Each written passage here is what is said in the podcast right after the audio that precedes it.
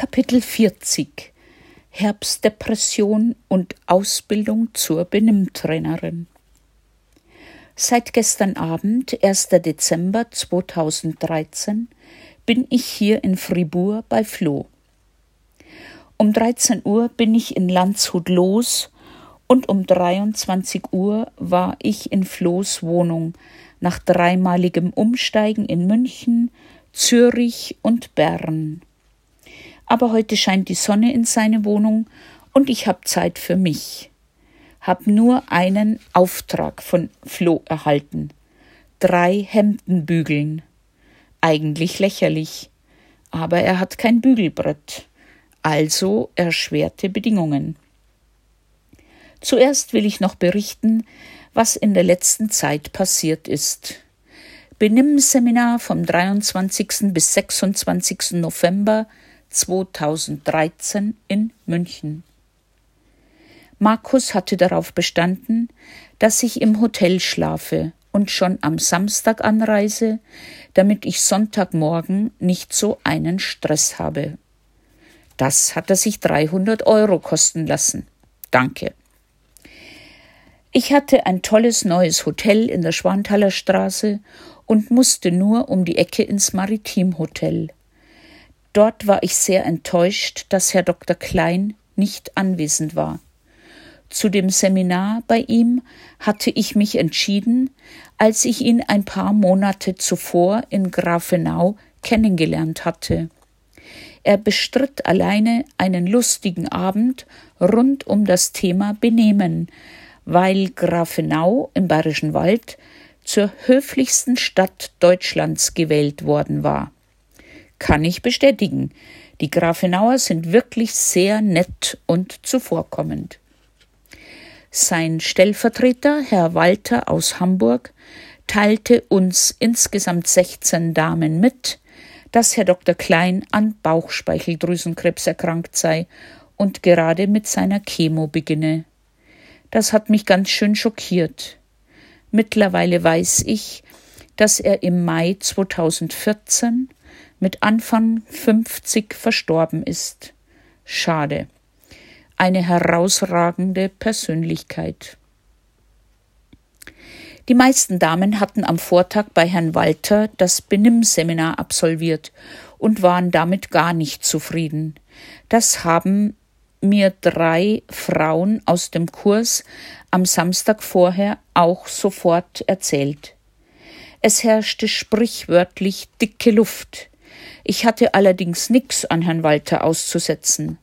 Eine unserer ersten Aufgaben war die Nachbarin, bei mir Frau Deutschenbauer aus Füssen im Allgäu vorzustellen, nach einem vorherigen Interview. Das habe ich gut hingekriegt.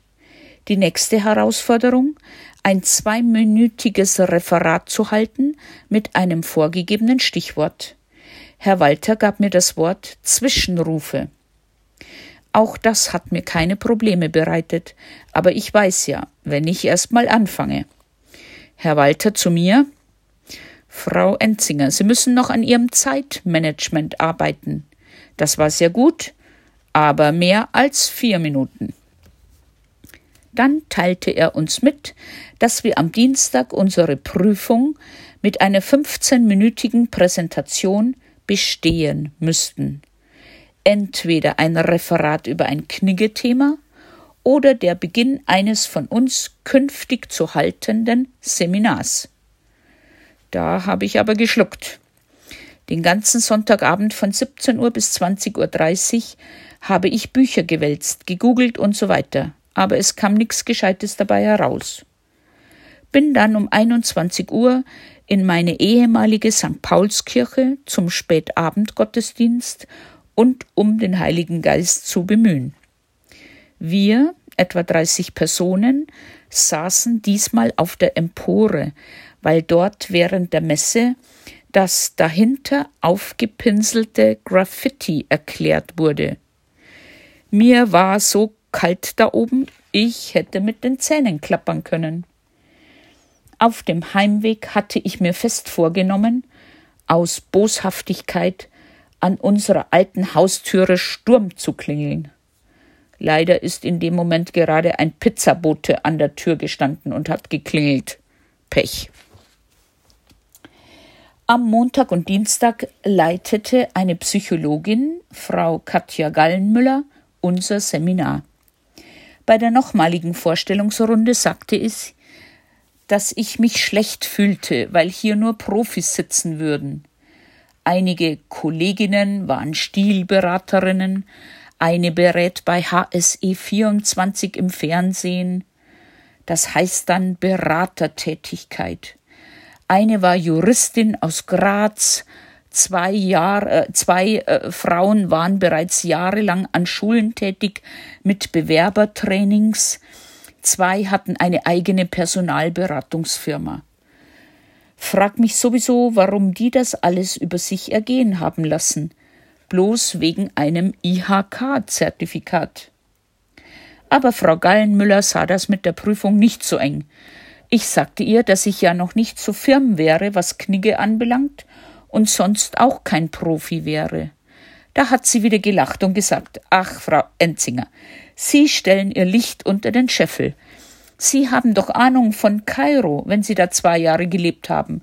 Erzählen Sie uns doch von Kairo abends im Hotel alle ehemaligen Newsletter gelesen, versucht eine Gliederung zu skizzieren, verzweifelt nach einer Überschrift gesucht. Um null Uhr habe ich gedacht, so, sei's drum. Sie hat ja gesagt, man kann nicht durchfallen. An diesem letzten Tag waren wir noch zwölf Damen und sollten ausgelost werden. Ich habe gebetet, bitte lieber Gott, erste oder letzte. Und siehe da, ich habe die Nummer zwei gezogen hinter der Juristin aus Graz, die natürlich die Latte sehr hoch gelegt hatte, aber doch am Anfang Nervenflattern zeigte. Aber wie sollte ich wissen, wie lange 15 Minuten sind? Wir durften zwar die Uhr oder das Handy auf das Pult legen, das heißt aber, dass man immer dorthin schielen müsste. Und dazu bräuchte ich auch noch die Brille. Da hatte ich eine geniale Idee. Ich habe meine Nachbarin, Frau Deutschenbauer, gebeten, genau nach 15 Minuten ihre Brille abzunehmen und sie vor sich auf den Tisch zu legen. Diese Bewegung habe ich aus meinen Augenwinkeln beobachtet und so konnte ich meinen Vortrag vom Leben und Überleben in Kairo mit dem Fazit abschließen. Kairo ist laut. Kairo ist dreckig. Kairo ist chaotisch. Kairo ist furchtbar. Pause. Schön. Dafür gab es super Applaus, Frau Gallenmüllers Feedback, alle hingen an meinen Lippen, man hätte eine Stecknadel fallen hören, was bei anderen leider nicht so war. Meine Raumpräsenz, meine Authentizität, meine Wortwahl, alles hätte gepasst. Ich solle das doch professionell machen. Vorschlag von der HSE-Tante. Vorträge bei der VHS im Dirndl. Nur anfangs hätte ich noch die Hände etwas verkrampft gehalten und ein paar Mal Mann statt ich gesagt. Naja, ich sollte besser auf die Zeit achten. Ich sagte noch, dass das erst Punkt eins von meinen insgesamt acht Punkten war und dass ich eigentlich das Gefühl habe, dass ich noch besser schreiben als Vorträge halten könnte. So, also seit 26. November 2013 um 17 Uhr bin ich IHK-zertifizierte Benimmtrainerin und werde wahrscheinlich noch Vorstandsmitglied der DKG, Deutsche Knigge-Gesellschaft. Wie es jetzt weitergeht, weiß ich nicht. Ich erhoffe mir aber von diesem Zeugnis Vorteile bei Bewerbungen. Zum Thema Bewerbungen könnte ich jetzt auch schon wieder ein eigenes Buch schreiben. Vor ein paar Wochen hatte ich Kontakt mit einer Ägypterin in Dubai.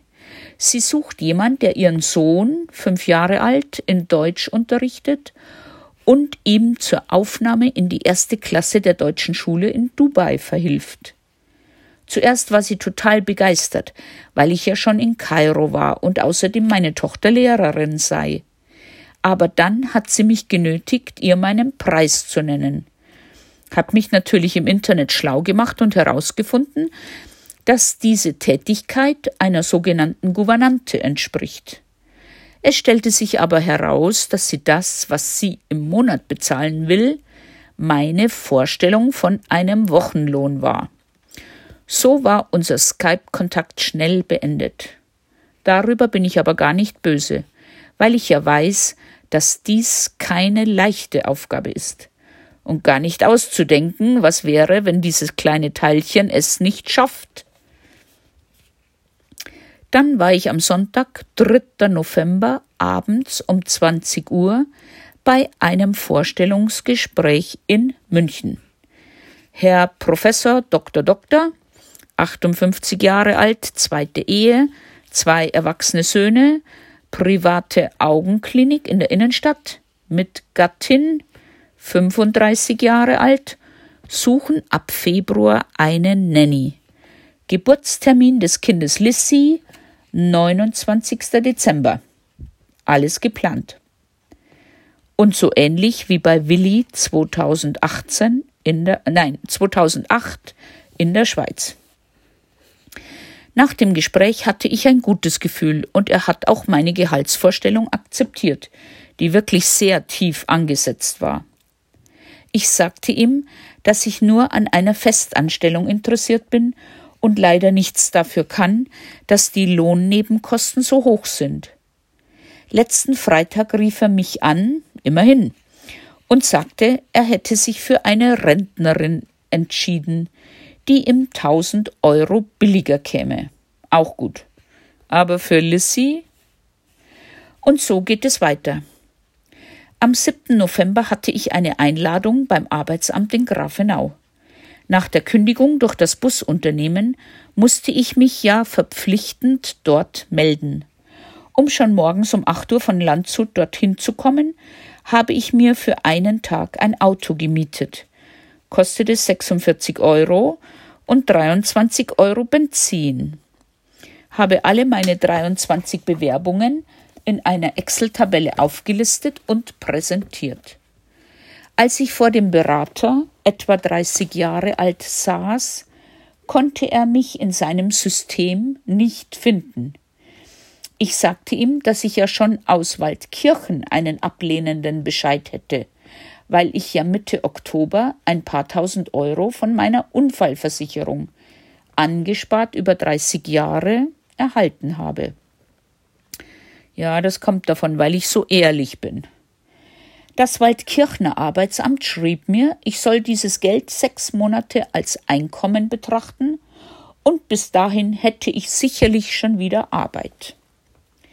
Daraufhin habe ich dem Berater in Grafenau gesagt, das ist ja jetzt nicht wahr. Sie lassen mich hier morgens um acht Uhr antanzen und sagen mir, dass Sie nichts für mich tun könnten?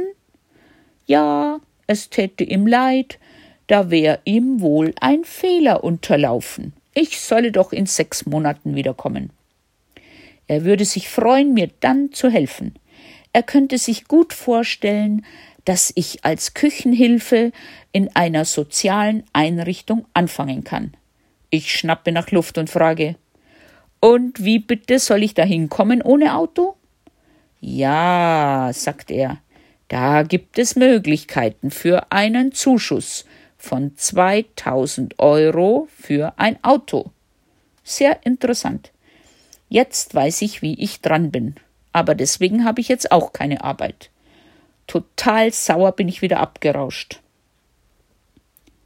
Dann habe ich immer mal wieder Anfragen als Leihoma, Granny Au pair. Obwohl ich auf meiner Profilseite alle Länder außer Deutschland und Österreich als Zielort angegeben habe, krieg ich Anfragen. Ja, genau. Aus Deutschland und Österreich. Außer Kost und Logis will ja niemand etwas bezahlen. Und bei der österreichischen Familie sollte ich werktags neben der Betreuung der zwei Kleinkinder jeden Mittag für vier Kinder und drei Erwachsene kochen. Eine Ärztin aus Freiburg im Breisgau sucht eine Betreuung für ihren behinderten Sohn. Zwei ganze Tage. Das wäre okay. obwohl ich natürlich noch nie mit Behinderten zu tun hatte. Aber sie lebt mit ihrem neuen Lebensgefährten und Hund und Sohn auf 72 Quadratmeter. Sie könnte mir das Kinderzimmer mit 10 Quadratmetern zur Verfügung stellen. Da kriege ich ja schon beim Lesen Platzangst. Hab einer alleinerziehenden Schwedin, zwei Kinder, ein und acht Jahre alt, in Göteborg geschrieben. Dachte, der könntest helfen. Ich weiß ja schließlich, wie das ist, und dann dort Schwedisch lernen. Das sollte ja eigentlich die Idee eines Au-pair-Aufenthalts sein. Ein paar Tage später rief mich ihr Mann oder Lebensgefährte aus Koblenz an. Er sei in der Chefetage von Kimberly und Clark und seine Frau suche auch einen neuen Direktorinnenposten, so dass sie noch nicht wissen, wann ich anfangen sollte. Außerdem hätten sie zusammen drei Kinder und lebten mal in Göteborg, mal in Koblenz. Er wolle jetzt erst mal telefonisch vorsondieren. Ich kann das alles nicht verstehen. Egal, ob die Ägypterin in Dubai, der Professor Dr. Dr. in München oder der Manager in Koblenz, das sind alles keine armen Leute und die veranstalten offensichtlich einen Wettbewerb, wo und wie sie die billigste Kinderbetreuung finden können. Einfach nur schäbig. Und ich bin einfach nur deprimiert. Aber noch schwerer im Magen liegt mir, dass ich mit Tina schon fast drei Wochen keinen Kontakt mehr habe. Dennis schreibt mir ab und zu etwas, aber bei Tina totale Funkstille wie so oft nur ein kurzes Wortgefecht. Vorhaltungen von ihr, dass sie mir die Ägyptenflüge bezahlt hätte, was ich abstritt. Seitdem kein Wort und keine Zeile mehr. Diesmal habe ich es satt, wieder einzulenken und so zu tun, als wäre nichts gewesen. Ach, es ist wieder alles ganz schön viel, gell? Ja, ich weiß, mein Zeitmanagement. Ach so, ja. Ich werde erst wieder am 13. Dezember nach Landshut zurückfahren, was aber Markus noch nicht weiß. Wir hatten nochmals große Auseinandersetzungen. Er wollte, dass ich ihm einen Termin nenne, bis wann ich ihm Zeit lasse für eine Entscheidung. Da habe ich gelacht und gesagt, wie oft haben wir das schon vereinbart, und all diese Termine sind seit Jahren verstrichen. Er weiß aber jetzt sehr genau um meine Verfassung und bemüht sich, Hoffnung zu verbreiten. Aber auch das kenne ich schon so lange. Gestern hat er mich zweimal angerufen und immer wieder gesagt, dass er mich vermisst und ich solle doch bitte wiederkommen. Ach ja, eins nach dem anderen. Jetzt mache ich mir erstmal ein paar schöne Tage hier in der Schweiz. Übermorgen Mittwoch fahre ich zu Willi. Ich darf auch eine Nacht dort schlafen. Hab mit ihm telefoniert. Er freut sich auf mich.